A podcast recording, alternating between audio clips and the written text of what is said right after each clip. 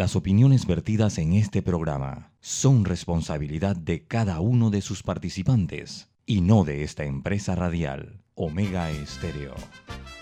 Son las 7 y 30 de la mañana, hora de un buen café y hora de Infoanálisis, el programa de información y análisis más profundo y actualizado de Panamá. Infoanálisis con Guillermo Antonio Adames, Rubén Darío Murgas y Milton Enríquez. Infoanálisis por los 107.3 de Omega Estéreo, cadena nacional.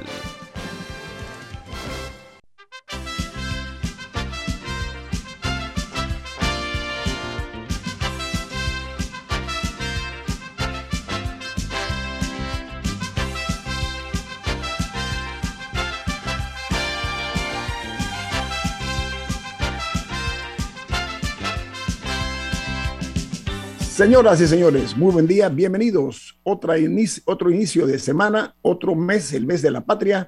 Comienza hoy, 1 de noviembre del año 2021. Es un honor para nosotros que nos sintonicen a nivel nacional e internacional en otra edición más de Info Análisis. Este es un programa para la gente inteligente y es presentado por... Por Café Lavazza, un café italiano espectacular que usted puede encontrar en supermercados, lo puede pedir en restaurantes y también lo puede solicitar por internet. Café Lavazza, un café para gente inteligente, presenta Infoanálisis. Gracias. Recuerden que este programa se ve a través de, se ve en video, en directo a través de Facebook Live.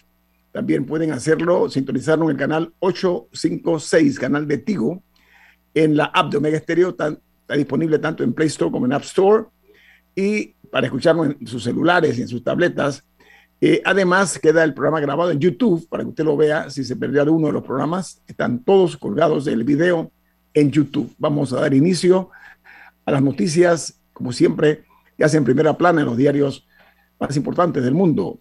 Iniciamos en Italia, donde los líderes del G20 que están reunidos en Roma han eh, despedido a la canciller Angela Merkel dejar el cargo tras 16 años como jefa del gobierno federal alemán, con una larga ovación de pie y con un enorme ramo de flores. En la ocasión, el primer ministro de Italia, eh, Mario Draghi, dijo, guardamos su legado como un tesoro, en referencia a la efectividad que tuvo la canciller alemana durante su gestión de más de tres quinquenios y en México, un millón de personas presenció el desfile del Día de los Muertos en la Ciudad de México, que está registrando tres millones de turistas que han llegado a ese país. Dice la nota que ayer en México se registraron 1.446 casos nuevos y 89 muertos, eh, dando una total, la cuenta de 288.365 fallecidos y un acumulado de 3.807.211 casos afectados por la COVID-19. En Argentina, el partido de Cristina Fernández, viuda de Kirchner, vicepresidenta de ese país, estaría perdiendo el Senado, la mayoría del Senado, según unas encuestas que se han publicado. Mientras que en Glasgow, Escocia, el presidente Fernández dijo que la negociación con el Fondo Monetario Internacional va avanzando con ciertas dificultades. En Japón, un hombre vestido del guasón, o sea, el Joker, apuñaló a 17 personas en, una, en un tren, eh, según acuerdo, de acuerdo a lo que informaron los bomberos y la policía, dice que de esos 17 hay tres heridos de gravedad. No, y también intentó incendiar parte del metro. Tenía un líquido flamable mm. y, trató de incendiar el metro también. Ok, bueno, en El Salvador dice que más de 6.400 docentes se someten a una prueba eh, biométrica por parte del Ministerio de Educación. La nota de primera plana añade que los eh, profesionales avanzan en un proceso de solución para eh, lograr una de las plazas como maestros en el sistema público. Miren ustedes, están haciendo este tipo de pruebas, qué interesante, ¿no? En El Salvador. Mientras en los eh, Estados Unidos, un jurado militar condenó las torturas de la CIA a un terrorista de Al Qaeda. esto, este hombre estaba en Guantánamo detenido. El jurado militar dijo que es una vergüenza para los Estados Unidos y es una mancha en la fibra moral de esa nación dice en una carta eh, que obtuvo el New York Times, este hombre es un pakistaní que fue condenado a 26 años de prisión por el mismo tribunal que ahora lo está eh, censurando a la CIA.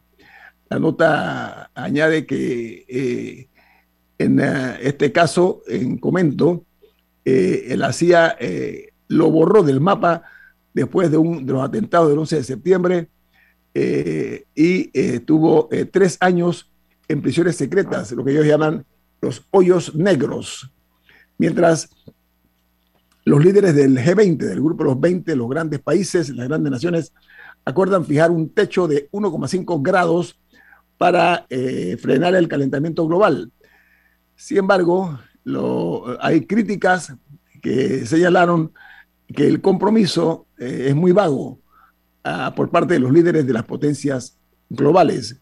Y en eh, Perú eh, hay una nota de primera plana que dice que eh, se, se, observó que de acuerdo a un uh, informe de la UNICEF y de la UNESCO, están opinando que Perú debe abrir los colegios y operar de una vez por todas, cerrando solo las que tienen concesión, como excepción por la pandemia. Hoy están operando solo el 10% de las escuelas y se está planeando una apertura total, salvo, como dije, en casos eh, que son particularmente establecidos por las eh, autoridades eh, de ese país. Ahí, allá de la misma encuesta refleja también una medición que se hizo y las condiciones en, en, perdón, en, eh, en, este país es que eh, hay problemas con los servicios de agua y de aforo en las escuelas a solo cinco meses para adecuar las mismas. En eh, Guatemala se publica una encuesta de la firma Gallup que anuncia que el presidente Bukele es el mejor valorado de los jefes de Estado de Centroamérica, mientras que, al contrario, el presidente guatemalteco Yamatei es el peor. Dice que un 94% de las personas aprueba la gestión de Bukele, mientras que eh, Yamatei apenas logra un 27%.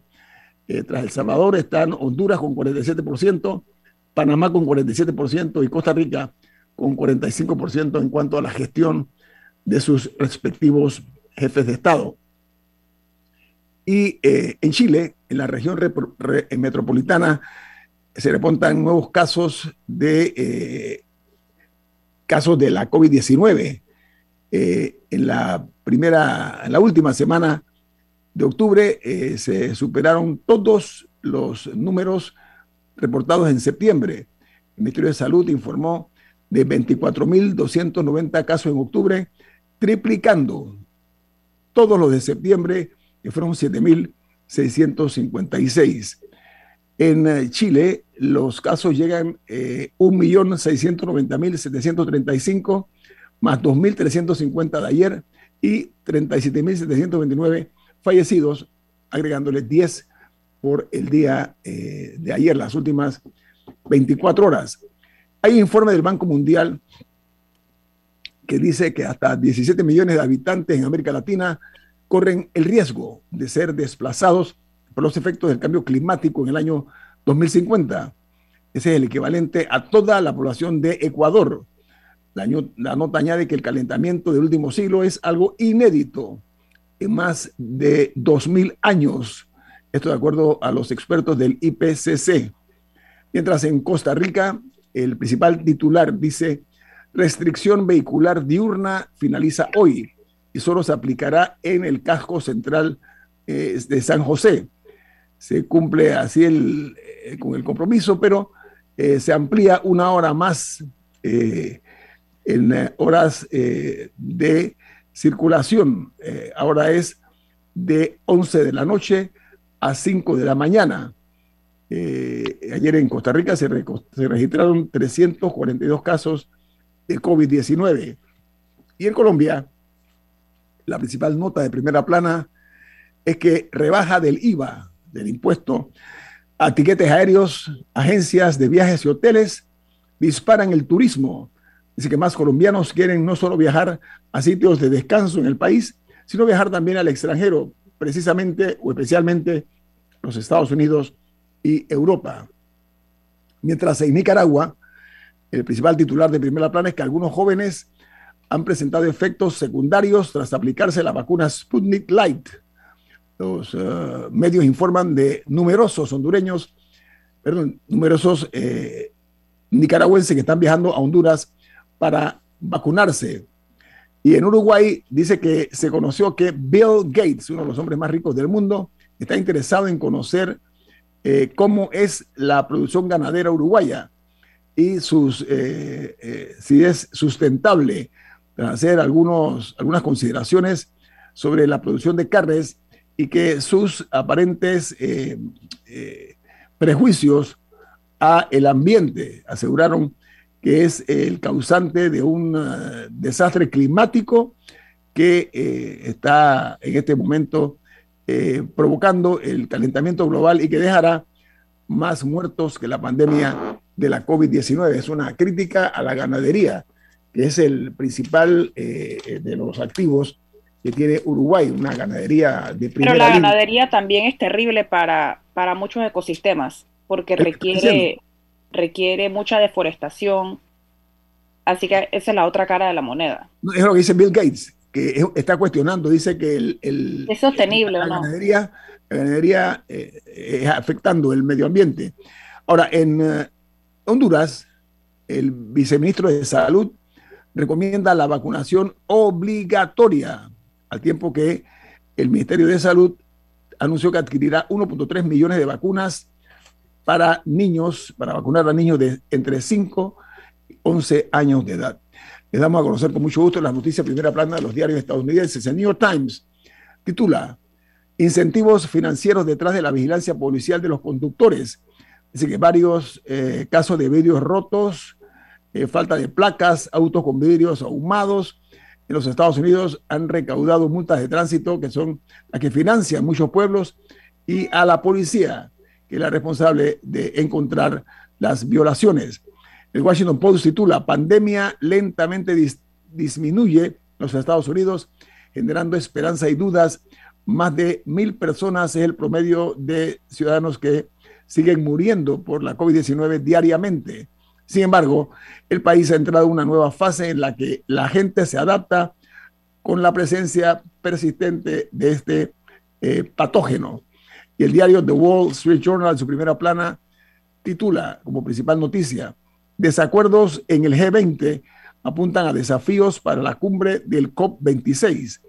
Los líderes de las grandes naciones del G20 expresaron la aspiración de eh, lograr limitar el calentamiento global a 1.5 grados, pero no llegaron a un consenso eh, de cómo hacerlo, indicando eh, que es muy difícil, en este caso, para definirlo en la cumbre climática. Con esta nota termino las notas, las noticias internacionales de primera plana de los diarios más importantes del mundo.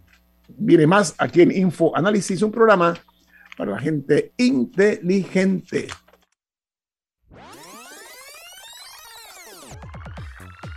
Omega Stereo tiene una nueva app. Descárgala en Play Store y App Store totalmente gratis. Escucha Omega Stereo las 24 horas donde estés con nuestra nueva app. En Panama Ports vivimos la pasión por el béisbol, apoyando al deporte nacional. Panama Ports, unidos con el béisbol nacional. La gente inteligente escucha InfoAnálisis los anunciantes inteligentes se anuncian en InfoAnálisis. Usted es inteligente. Llame al 269-2488 y todos lo sabrán. Infoanálisis, de lunes a viernes de 7 y 30, 8 y 30 de la mañana, en donde se anuncian los que saben. Matricúlate hoy en la USMA. El momento que esperabas ya llegó. Para mayor información ingresa a usma.ac.pa. USMA, formando tu mejor futuro desde hoy. En la vida hay momentos en que todos vamos a necesitar de un apoyo adicional. Para cualquier situación, hay formas de hacer más cómodo y placentero nuestro diario vivir. Sea cual sea su necesidad, en Hogar y Salud los apoyamos haciéndole la vida más fácil, porque contamos con la experiencia necesaria para recomendarle lo que usted necesite. Recuerde, Hogar y Salud les hace la vida más fácil. Visite nuestras nuevas sucursales en Villa Zaita al lado del Super 99 y en Cativa Colón al lado del Super Extra. Estamos abiertos en todas nuestras sucursales del país y le hacemos su entrega de forma gratuita en Panamá Centro. Para mayor información, puede consultar en Instagram y Facebook. Ya viene InfoAnálisis, el programa para gente inteligente como usted.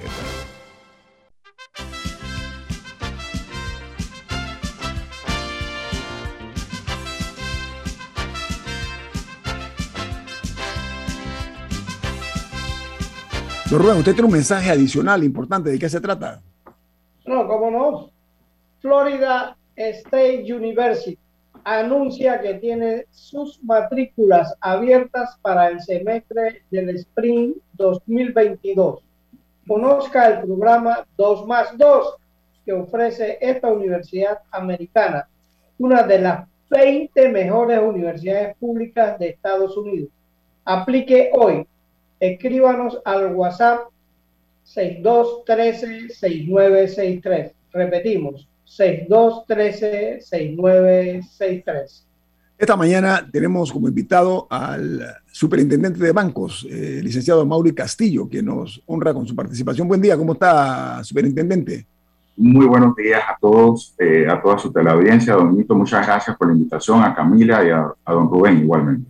Oiga, Panamá continúa en las listas y estamos hablando que se habla de que vamos caminando a, paso, de gigantes hacia la lista negra, estamos en las grises. Eh, el impacto que esto va a tener para Panamá es mortal, eh, pero la pregunta mía es si estamos haciendo algo suficientemente que satisfaga lo que es, por ejemplo, el combate al blanqueo de capitales y otros delitos de esta naturaleza, señor Gracias. Gracias, don Sí, no, mire, desafortunadamente sí ha habido avances, han habido eh, avances notables que el propio organismo el Grupo de Acción Financiera eh, GAFI lo, ha resaltado. Pero, pero desafortunadamente, como siempre lo he expresado, las, metas, las metas al final del día son temporales hasta que se cumplen. Y no hemos todavía eh, tenido la, la, capacidad de cumplir el plan de acción con el cual el país se comprometió en el año 2019. Eh, son 15 resultados inmediatos, de los cuales eh, siete están cumplidos, eh, eh, no totalmente, pero largamente cumplidos, y eso para el organismo es destacable. Pero tenemos ocho otros resultados inmediatos con los cuales se muestra un nivel de cumplimiento muy bajo. Allí es donde tenemos que poner los énfasis y bueno, el organismo obviamente en su última plenaria del mes de octubre mandó un mensaje alto y claro en el sentido de que ellos a febrero este, esperarían este, ver un cumplimiento eh, mayor en, en estos otros que están pendientes, de manera tal de no tomar otras medidas más drásticas y por primera vez mencionan con mucha propiedad eh, la posibilidad de movernos a una lista negra. Ahora, ¿quién está en esa lista negra? Corea del Norte e Irán. Son los únicos dos países. Por supuesto que el país, eh, primero, no merece estar allí pero tenemos que demostrar más rápido que temprano este, eficacia, eficacia. Y no, no es tanto las leyes, las leyes las tenemos, tenemos que asegurar el cumplimiento de ellas. Y ahí es donde estamos, digamos, tratando de navegar para llegar a puerto seguro. ¿Cuáles son esos ocho pendientes que Panamá no cumple? Mira, Camila, este, eh, básicamente están muy orientados a los aspectos de tipo societario corporativo están muy este, bajo la responsabilidad eh, de la superintendencia de sujetos eh, eh, no financieros. Tienen que ver con las estructuras jurídicas, con el control, digamos, de esas estructuras jurídicas y sobre todo con la capacidad que tengamos como país de poder operar internacionalmente cuando se nos solicita quiénes son los beneficiarios finales de determinadas sociedades. Eso es un tema que... Sí, sí continúe, disculpe, continúe. Sí, y eso, este, por ejemplo, con el solo hecho de poder cumplir, implementar, mejor dicho, ese registro único de beneficiarios finales, que estaríamos mandando un mensaje poderoso, de manera tal de que el país efectivamente tiene la voluntad. Yo le puedo decir que tenemos la voluntad como país, pero hay que demostrarlo. Y eso solamente se puede demostrar con hechos muy concretos. Otro aspecto, otro aspecto, nada más con esto concluyo, el tema de que los procesos en el ámbito de la administración de justicia concluyan. Es decir, que efectivamente seamos capaces de poder este, eh, eh, condenar donde haya que condenar o por lo menos concluir el proceso este, judicial. Eso es un tema que también cuando los procesos se quedan como empantanados y no avanzan, no estamos mandando el mensaje correcto. Se llama certeza de castigo. Eh, certeza de castigo, así es. La, otra puñalada que hemos recibido es que la revista satírica francesa Charlie Hebdo nos dedica es, eso es una imagen vieja, es una imagen vieja. Ah, pero está circular, ah, la han puesto a circular en Panamá. Ok, díganos. Pero esto no sería el fin de las sociedades anónimas. Que las sociedades anónimas tienen el objeto de, de, eh, eh, que el, propietario sea un anónimo. Sí, tiene, puede hacer Panamá frente a esto? Tiene, es una muy buena reflexión, don Rubén. Yo, yo creo que eh, hoy día, o sea, 2021, ese concepto de sociedad anónima como tal este, probablemente está totalmente desvirtuado. Pero no solamente aquí, en todas partes del mundo. De hecho, en el sector financiero se habla mucho del secreto bancario. Permítame decirle que aquí en Panamá no hay un secreto bancario. Lo que hay es una reserva, pero es una reserva que cuando hay una solicitud judicial de autoridad competente, esa, esa reserva se levanta. Y, la, y el, tanto el banco como las autoridades administrativas, como lo es la superintendencia de banco, deben proveer la información. Entonces, en el caso de las sociedades, hoy día el concepto es que sí, a efectos de público, o sea, no necesariamente se saben quiénes son los accionistas, ni, se sabe quién es el beneficiario final, que es donde está realmente la, la, piedra angular, pero cuando hay una solicitud de, un, de una eh, autoridad competente, local o internacional, para eso existen precisamente esos convenios de cooperación para poder compartir información dentro de procesos administrativos en algunos casos y judiciales en otros casos. Entonces, digo, como estructura jurídica, yo me refiero más a vehículos jurídicos, este, que no solamente son las sociedades anónimas, también están las fundaciones de interés privado. Pero hay una nueva realidad, una nueva dinámica en la cual es importante que el país, que la gente residente conozca este, eh, a propiedad eh, quién está detrás de cualquier vehículo jurídico. Camila. Eh, hay un proyecto de ley que recién fue aprobado en la Asamblea, presentado por el MEF, eh, que incluía una serie de compromisos por parte de, y, muchas de las quejas han venido del sector eh, de, los abogados, que dicen que les exige una serie de, de, acciones que no, que no deberían ser competencia de ellos y que vienen acompañadas de sanciones importantes. Si lo puedes explicar exactamente qué es lo que exigiría, qué es lo que exige esa ley, asumiendo que el presidente la va a sancionar ya que viene el Ejecutivo, y, y cómo podría o no ayudar. ¿Cuál es su, su interpretación de esa ley? Eh, gracias, Camila. E, en efecto, eh, la semana pasada se aprobó en tercer debate el proyecto de ley 624. Ese proyecto de ley este, contempla la modificación de alrededor de tres o cuatro leyes, este, entre ellas la ley 23, que lo, que hace es subir el umbral de las sanciones pecuniarias, que actualmente son, que van desde 5 mil hasta un millón.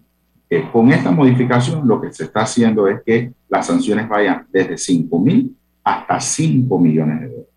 O sea, para, ¿Con qué propósito? Básicamente de hacer que esas sanciones sean lo suficientemente disuasivas este, con respecto a la, al, digamos, al, daño causado este, en casos, digamos, de eh, eh, posible eh, lavado de dinero, financiamiento del terrorismo y, demás otras este, actividades ilícitas. Eso por un lado. Pero aparte de subir la sanción, ¿sí les exige nuevas cosas o tienen que seguir haciendo lo mismo que ya les exigía la ley? No, en efecto. Yo creo que donde ha habido este, definitivamente mucha discusión y creo que al final se logró introducir algunas modificaciones con el propósito básicamente de dos cosas. Por un lado, el tema de los registros contables. Los registros contables, este, el, agente residente siente que no es una responsabilidad del agente residente. Entonces, ¿por qué indicarle esa responsabilidad ahora? Este, inclusive eh, señalan de que es un tema que eh, desde el punto de vista de competitividad y sobre todo con lo que hacen en otras plazas eh, eh, de servicios internacionales, restaría competitividad. Pero creo que el tema definitivamente mm, hay que reglamentarlo. Sí es importante que el agente residente hoy día sepa, hombre, cuál es el propósito de esa, de esa, de esa sociedad. O, o sea, no es posible que uno constituya, venda sociedades y que efectivamente el uso o el propósito de esa sociedad esté fuera del ámbito, digamos, de, eh, de, para, para lo que la responsabilidad que tiene un agente residente. Oiga, digo una cosa, eh, señor superintendente. Bueno, la moratoria, ¿cuáles son las repercusiones que hasta ahora eh, ha tenido y va a tener la moratoria? Miren, excelente pregunta. Este, yo creo que es importante precisar que la moratoria como tal fue algo que terminó el año pasado el 31 de diciembre del año pasado. A partir del 1 de enero de este año a la fecha hemos estado trabajando y los bancos han estado trabajando con la regulación prudencial. Y ciertamente lo que hemos estado haciendo en diferentes etapas es tratar de dimensionar ese volumen de crédito que al final pueden llegar o tienen una alta probabilidad de incumplimiento. Eh, en medios eh, de comunicación eh, social escritos. La semana pasada hicieron varias varias este, eh, eh, entrevistas. Y ahí precisamos que lo que estamos viendo desde el punto de vista de créditos modificados, que eh, los bancos nos han estado reportando como modificados y recuperables, eso suma alrededor de un 6% del total de los créditos modificados, que al 30 de septiembre era poquito más o menos 12.800 millones de dólares. El problema puede estar, y todavía esto es un tema que está en desarrollo, eh, sobre la base de unos 820 millones de dólares, donde mayormente hay este, una cartera de créditos hipotecarios residenciales en el segmento de eh, viviendas eh, tanto de interés, preferencial, sobre todo. Sí. Señor superintendente, tienen un cambio comercial. ¿Nos podría regalar tres, tres minutitos más al regreso, por favor? Claro que sí, Toninito, claro que sí. Tiene más aquí en Info Análisis, un programa para la gente inteligente.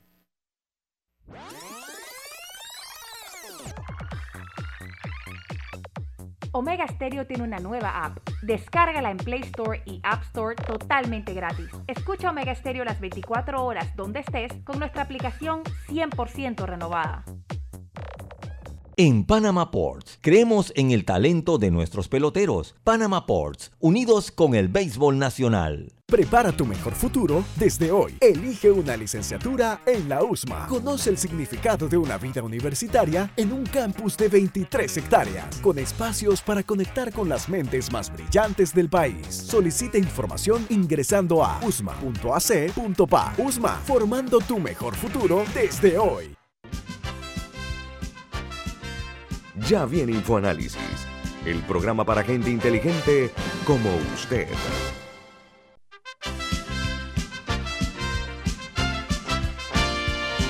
Rubén, ¿de qué se trata el mensaje que nos tiene? Bueno, cómo no, en Banco Aliado te acompañamos en tu crecimiento financiero. Ahorra con tu cuenta Más Plus, mejorando el rendimiento de tu depósito. Banco Aliado, tu aliado en todo momento visítanos a nuestra página web bancoaliado.com y síguenos en nuestras redes sociales como arroba Banco Aliado. Banco Aliado, tu aliado en todo momento. Bueno, está con nosotros el superintendente de bancos, licenciado Mori Castillo. Camila.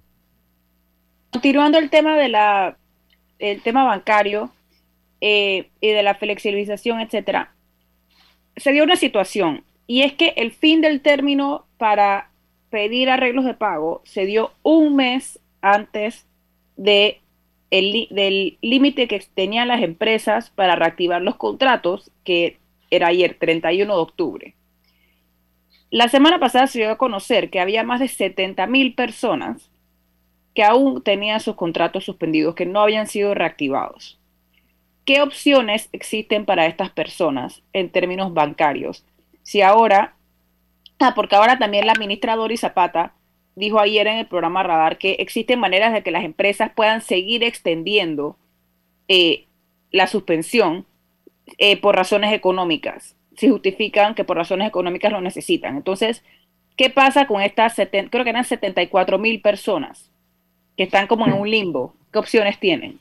Sí, mira, yo creo que la regulación bancaria, Camila, ha sido lo suficientemente flexible. Uno, para que efectivamente esas personas que al día de hoy aún no están laborando o no están generando ingresos, por lo tanto no tienen capacidad de pago, se acerquen al banco con el único propósito de explicar su situación, documentar su situación y encontrar una vía que este, les permita extender un periodo de gracia adicional este, eh, para efectos de poder este, establecer un plan de pagos. Es claro que la capacidad de pago es el, elemento más importante para poder que el banco pueda diseñar algún tipo de solución. Dicho esto, a pesar de que el 30 de septiembre venció el periodo de flexibilización, como bien lo apuntaste, los bancos han continuado haciendo ese esfuerzo este, para que eh, sus clientes se acerquen si ustedes se dan cuenta, no ha pasado nada, no ha habido un trastoque. El problema sigue estando allí. Y en la medida que logramos resolver el problema de desempleo, que es grave, eh, en, ese mismo, en esa misma medida, el tema del crédito bancario y de otras instituciones financieras, por cierto, no solamente la banca, la banca quizás es lo más importante, pero hay un segmento de esa población de los 70 mil desempleados que eh, tendrá créditos también a través de eh, financieras esas no están bajo la regulación y supervisión de nosotros o en cooperativas también. Este, por lo tanto, yo creo que lo importante es que esas personas sigan este, eh, eh, concurriendo al banco y expliquen su situación. La regulación inclusive contemplaba eh, una situación prospectiva, es decir, si al 30 de septiembre la persona no tenía empleo todavía reactivado, pero ya tenía una nota de su empleador que le decía que en enero de 2022 lo vamos a, a reactivar, eso para el banco era suficiente. ¿no? Entonces, todo eso ha sido parte de esa flexibilidad que se ha buscado, que la regulación lo ha permitido y que a través de cualquier ley no es, no es, no es posible hacer, eh, tener este tipo de flexibilidad. una, pregunta corta, una pregunta corta por una respuesta corta que tiene que... Eh, a ver, diga, Rubén. Eh, no, licenciado, en los 70 Panamá se convirtió en una potencia eh, bancaria internacional. De repente se han ido los bancos internacionales. ¿Cómo está el centro financiero ahora mismo? ¿Estamos creciendo? ¿Estamos disminuyendo? ¿Cuál, es la real salud del centro bancario internacional? La salud, eh, don Rubén, sigue siendo muy buena, muy sólida. en términos de los indicadores financieros principales que son solvencia y liquidez ambos este, eh, indicadores a lo largo y ancho de la pandemia, para ponerle un periodo de tiempo, han mostrado mucha robustez.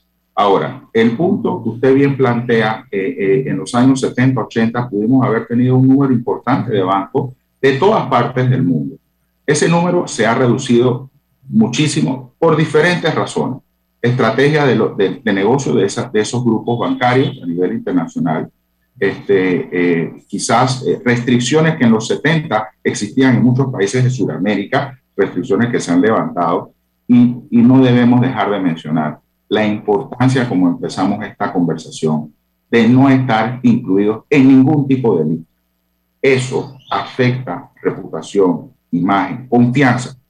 Y muchas veces, y ya hemos tenido casos, no recientes, pero hemos tenido casos en donde el banco expresa la necesidad de salir del centro bancario simple y sencillamente porque no puede permitirse participar en una plaza que esté listada en listas de Gafi o en listas de Unión Europea. Eso es un elemento también a valorar este, y, que pega muy, pero muy fuerte a la reputación eh, del país y por supuesto en la reputación del centro bancario. Muy, muy precisa su respuesta, eh, señor superintendente. Una pregunta cortita y respuesta corta, si es tan amable, para no quitarle más tiempo. El tema de las provisiones de los bancos o las reservas de los bancos de cara a los préstamos eh, vencidos y que algunas veces son incobrables. ¿Cuál es la situación? Sí, mire, eh, Panamá tiene, digamos, un, se, se, adhirió, el sistema bancario panameño está eh, en cumplimiento de las normas internacionales de información financiera, NIF. Ella establece sus propias metodologías, allí nosotros no tenemos ningún tipo de injerencia.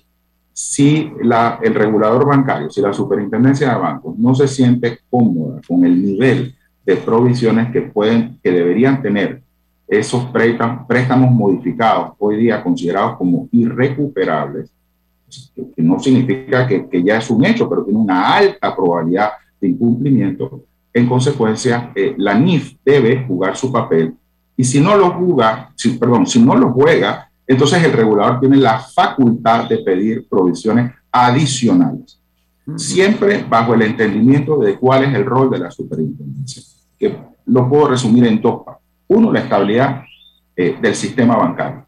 Eso, la confianza, por supuesto, pública en el sistema y la protección de los dineros de los depositarios. Eso es fundamental que siempre lo tengamos en la ecuación. Bueno, señor superintendente de bancos, ha sido usted muy generoso en darnos más tiempo del que habíamos previsto. A Mauri Castillo, nuestro agradecimiento, que tenga usted un buen día. Igualmente para ustedes. Gracias. Ha sido un placer. Buen día. Bueno, amigos, continuamos. Vamos a retomar el tema de la seguridad. Ya estamos observando con mucha preocupación que eh, hay un informe de la Cámara de Comercio que habla de que de cada 10 panameños estiman que Panamá es un lugar, un sitio inseguro, por una parte. Por la otra, este estudio habla de tres eh, de cada diez personas que han sido víctimas en algún momento de algún delito en el último año. O sea, la inseguridad eh, está eh, prevaleciendo en este país. No únicamente la inseguridad, sino que, por ejemplo, son más osados los, los que usan armas de fuego para cometer ilícitos. O sea, un caso de un autobús de la ruta Panamá-Santiago que fue asaltado por unos eh, malhechores a punta de pistola. Eh, ya estamos llegando a niveles eh, insospechados. observamos el caso de una discoteca donde se formó una balacera, es el término que está más de moda en Panamá, un tiroteo, para decirlo en términos correctos. además de eso, hay casos también de atentados con armas de fuego, de balacera, vuelvo al término coloquial, en sitios abiertos, en fin, eh, está la inseguridad a punto de conspirar contra la marca país. Y estoy viendo que hasta ahora no se conocen, a menos que se esté manejando de una forma muy confidencial, qué respuesta se le está dando a este incremento, a esta escalada del crimen, del sicariato y de otros eh, delitos que conspiran contra la sociedad panameña. Pongo esto sobre la mesa, Camila y Rubén. No, y para hablar de números, hubo 12 muertos entre viernes y sábado. Imagínense, imagínense subiendo las estadísticas, que hay que verlo nada más, no como una estadística, sino las vidas que se pierden, las personas afectadas, las casas que han sido violentadas por los ladrones. Aquí hay que hacer algo heroico para ponerle, yo puse un Twitter donde eh, digo que Panamá se está mexicanizando, porque esta violencia y sobre todo eh, eh, la forma como están actuando eh, los delincuentes y los asesinos.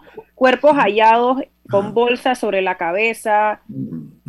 torturados, torturados. son cosas muy preocupantes las que se están viendo. Por eso se está mexicanizando. México comenzó así, de menos, de, poquito a, a, poquito y después fue creciendo y hoy día es casi incontrolable, al punto que tuvieron que utilizar un presidente mexicano tuvo que utilizar eh, una de las ramas de las Fuerzas Armadas, creo que fue la Marina, para combatir el narcotráfico y fue por gusto. No se pudo porque es una industria, una industria importante que funciona en ese país y en otros también, solamente que en México más notorio por los casos brutales, eh, cada vez peor la hazaña con que se está actuando. Yo llamo la atención, como siempre, con las consideraciones del caso y entendiendo que no es fácil, es muy fácil verlo de fuera versus el tener que implementar alguna estrategia, pero bueno, es el trabajo de las, de las, de las diferentes ramas de la seguridad del Estado en Panamá. E, e, esto lo pongo así, don Rubén. Bueno, Guillermo, mira que donde hubo la balacera, que hubo cuatro o cinco muertos, esa, esa cantina o ese bar tenía cero permiso, cero. y las autoridades siguen eh, ocultando la información. O sea, eh, alguien no está haciendo su trabajo. Y, y, no puede ser que esto haya ocurrido y hayan salido varias pistolas allí en, un bar que supuestamente está prohibido entrar con, armas de fuego. Entonces, estas cosas llaman la atención porque la gente no se va a atrever ni a salir a comer, eh, Guillermo, porque eh, nadie quiere que a su hijo le pase nada. Pero sabe que Rui, el, problema es que fue este hecho que usted está señalando, este tiroteo, se da en el casco viejo, donde hay una, una, eh, fluyen muchísimos turistas. Un, centro turístico número uno de Panamá. Sí, señor. Diga, Camila. ahí está la presidencia de la República. Ahí, hay tantas el SPI, cosas. el SPI está ahí presente, el SPI. Diga, Camila. Sí, eh, me gustaría, con el tema de los permisos, hay dos versiones. Las versiones de las autoridades, tanto del viceministro de gobierno, de, comercio, como de una autoridad municipal, que fueron los que salieron en medios de comunicación diciendo que el local no tenía permisos. El local, por su parte, ha sacado dos comunicados distintos en los que asegura que sí los tiene. Y en uno adjuntó una serie de PDFs, que algunos, algunos permisos de los que estaban ahí, incluso eran desde la administración eh, Blandón, Así que habría, desconozco si están vencidos, si necesitaban algo, eh, pero hay dos versiones con el tema de los permisos. Y el problema es la confusión que se provoca. Es muy fácil. Transparencia. Ya, eh, aquí está el documento, fecha, etcétera, para asegurarse que no está vencido. Permiso, pero el problema peor, para mi juicio, es la falta de certeza de castigo. Aquí cualquiera abre eh, eh, una supuesta parrillada y la parrillada la convierten en discoteca, en cantina, etcétera. ¿Me explico? Sí, pero, pero o sea, hay un, hay un problema de armas en la calle, por ejemplo. De, un problema altísimo de, armas de contrabando. Y sí hay un cuestionamiento eh, hacia el rol que juega la policía. Al mismo tiempo, sí hay que destacar que puede estar relacionado a lo que estamos viendo que, se, que constantemente se dan incautaciones grandes de droga. Eso, ese, ese trabajo sí parece que se está haciendo. Vemos incautaciones de 3, 4 toneladas, que antes eran muy raras, ahora las vemos más comúnmente. Y eso también puede estar relacionado al aumento de la violencia, eh, porque cuando un, un grupo eh, delincuencial pierde 3 toneladas de droga, usualmente alguien paga por eso. Entonces, eh, eso también puede estar relacionado a al, importante número de incautaciones que está realizando eh, la fuerza pública, sí puede estar también llevando a este aumento. Pero eso sí es un poco más especulativo. Pero sí es un, sí es un factor importante que hay que tener sobre la mesa. Las autoridades competentes tienen, tienen que hacer sus esfuerzos para lograr, primero, poner un alto a lo que está creciendo en Panamá, que la violencia. Rubén, un minuto, dígame. No, no, es que esto no es un problema de permiso o no permiso. Eh, eh, eso, eh, esos locales, los, locales los, bares, no puedes entrar con armas. Y ahí entraron con armas. Ya ahí el local violó su, su, propia seguridad. Entonces, esa, esas son realidades. A, a, a, a, un, un, a una discoteca no se puede entrar con armas. Entonces, ¿quién permitió que esas armas entraran ahí?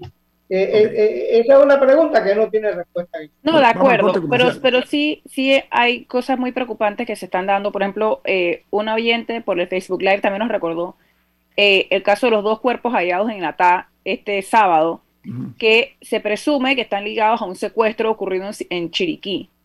estos fueron los que aparecieron con signos de tortura y es muy preocupante que ese tipo de delitos se esté dando en nuestro país. Bueno, vamos al corte comercial. Esto es Info Análisis, un programa para la gente inteligente. Omega Stereo tiene una nueva app. Descárgala en Play Store y App Store totalmente gratis. Escucha Omega Stereo las 24 horas donde estés con nuestra aplicación totalmente nueva. Imagina acceder a un banco digital y ver las cinco playas más top para visitar en verano. Imagina entrar a investigar los requisitos para un préstamo y ver las últimas tendencias de autos y cómo conseguirlo todo en un solo lugar. Ya no tienes que imaginar. En Multibank creamos el mercado de los sueños.com, un portal lleno de novedades, viajes, gastronomía, autos, compras y hasta el lugar ideal para que tomes la mejor decisión al momento de cumplir tus sueños. Entra al mercado de los sueños.com, donde el único requisito es soñar, porque en cumplimos tus sueños. La gente inteligente escucha InfoAnálisis. Los anunciantes inteligentes se anuncian en InfoAnálisis. Usted es inteligente. Llame al 269-2488 y todos lo sabrán. Infoanálisis, de lunes a viernes de 7 y 30, 8 y 30 de la mañana, en donde se anuncian los que saben.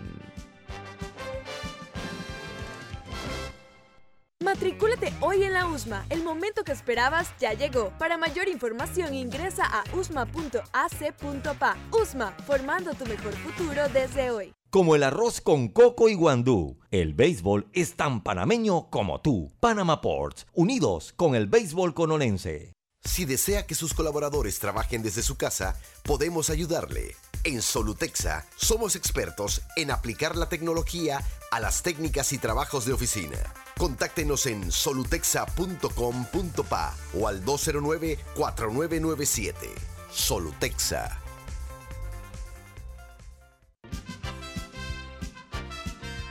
Ya viene InfoAnálisis, el programa para gente inteligente como usted.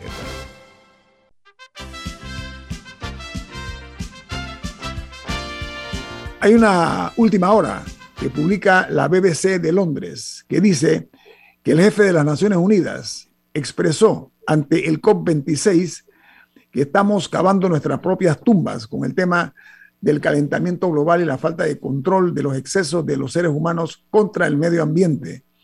Yo llamo la atención porque en Panamá, por ejemplo, debemos identificarnos más cuidando nuestros bosques, que es un tesoro eh, que debe ser mucho mejor cuidado, protegido.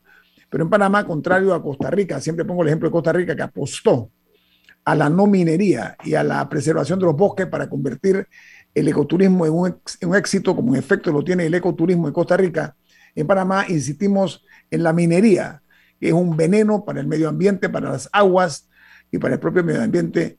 En Panamá nosotros estamos eh, marchando a contrapelo, a, a contracorriente. Pongo ese, ese punto sobre la mesa. Llamo la atención sobre ese particular. Camila Rubén.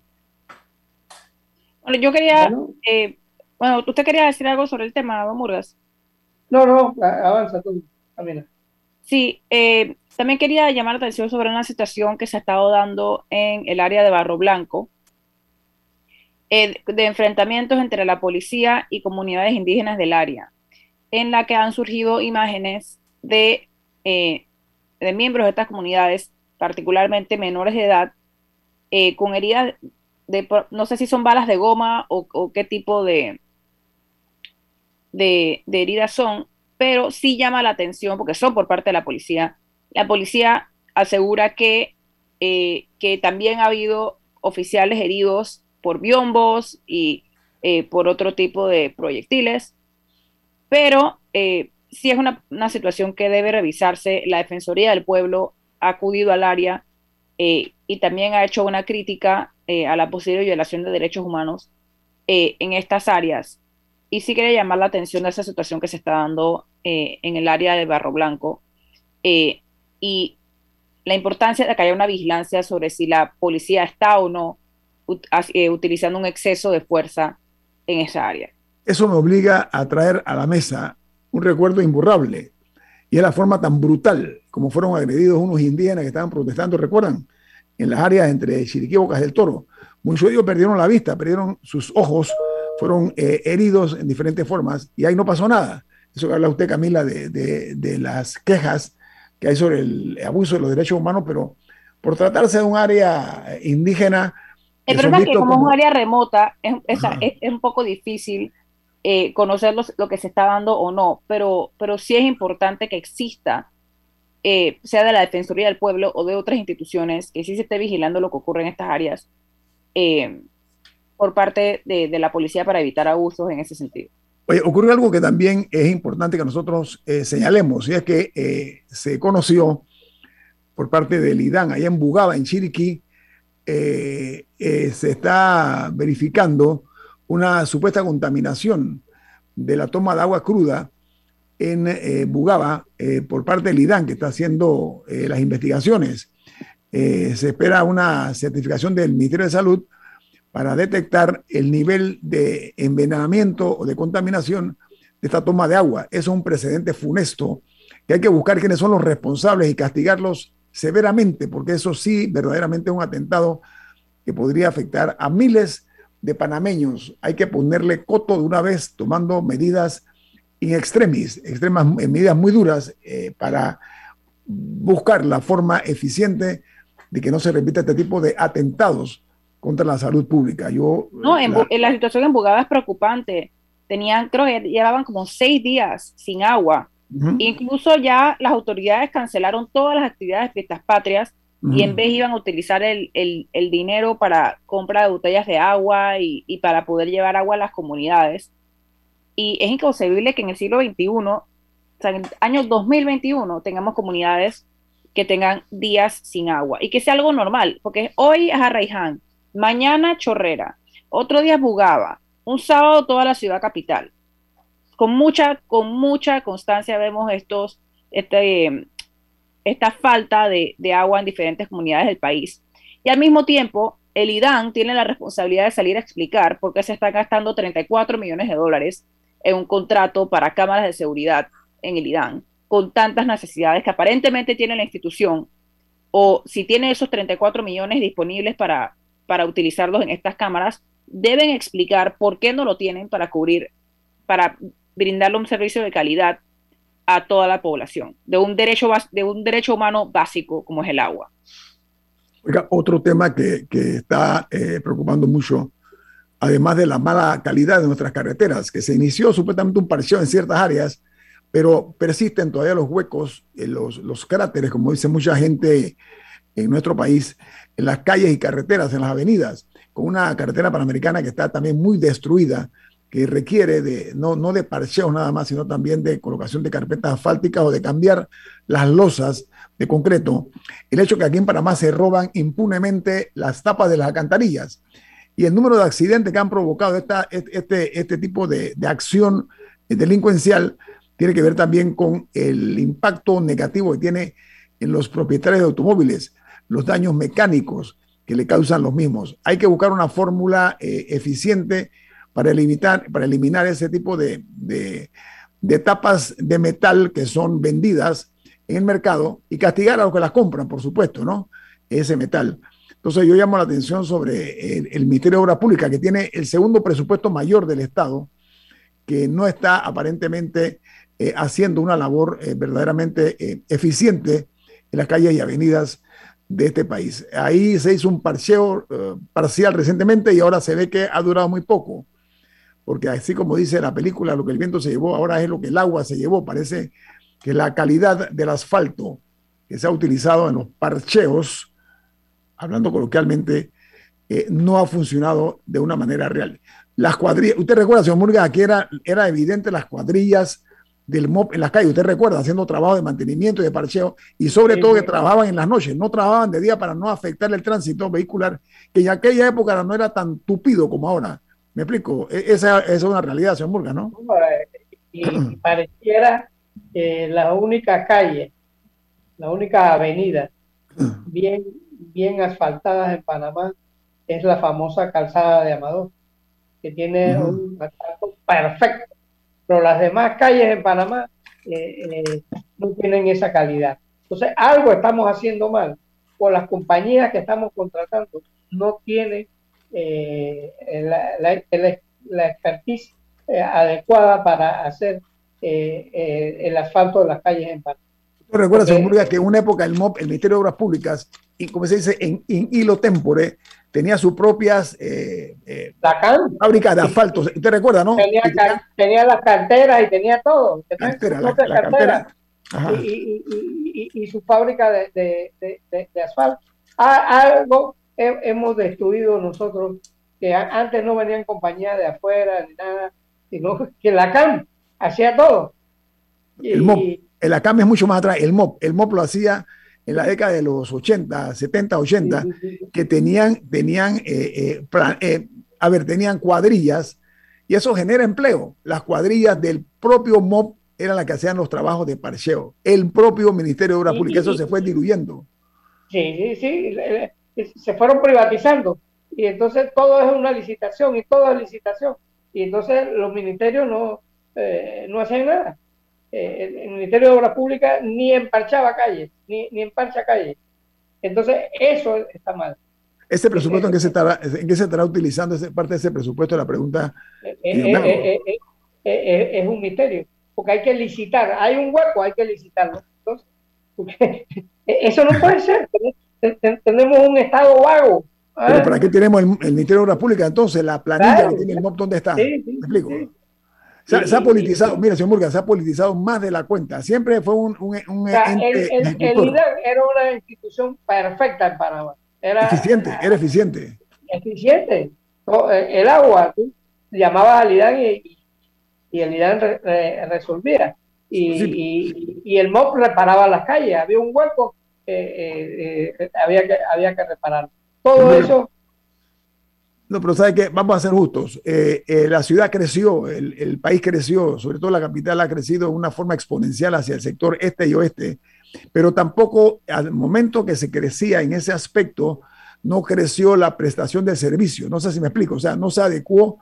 bueno, pero eso fue una falta de visión y aquí es increíble que se entreguen barriadas que no están conectadas al servicio de agua. Eso debería ser ilegal. Y que debería ser absolutamente ilegal al punto que no se da el permiso y que eso, eso yo no me lo, yo no lo explico. que una barriada no tenga conexión a agua y se entregue. O que se construya, o sea, que, que, no, que no venga desde el principio con ese tipo de planificación. ¿Quién dio esos permisos? Esa es parte precisamente del el exceso que cometen en algunas ocasiones. y, a, todo esto, a todo esto eh, hay un oyente también que destaca que el tema de los camiones cisterna, eh, que se contrata para repartir el agua que el Irán no puede, eh, se, bueno, se desconoce en manos de quién está, pero que también es un negociazo. ¿Cuánto dinero se genera a punta de carros cisternas. El problema es que aquí... Aprovechándose de una necesidad que solo el Estado debe puede, proveer y que no lo está haciendo a cabalidad. Entonces hay manos privadas que se benefician de eso porque, porque el servicio se tiene que dar. La gente necesita agua y el cisterna es lo que resuelve a falta de una solución más permanente. Bueno, Pero eso es una calamidad tengo que irme ya, amigos, pero eso denota que se ha convertido en un, convertido en un negociado lo que son las necesidades de la población. Viene Álvaro Alvarado con su programa Sin Rodeos. Hemos dado fin a Infoanálisis, que he despedido por... Por Café Lavazza, un café italiano espectacular que usted puede encontrar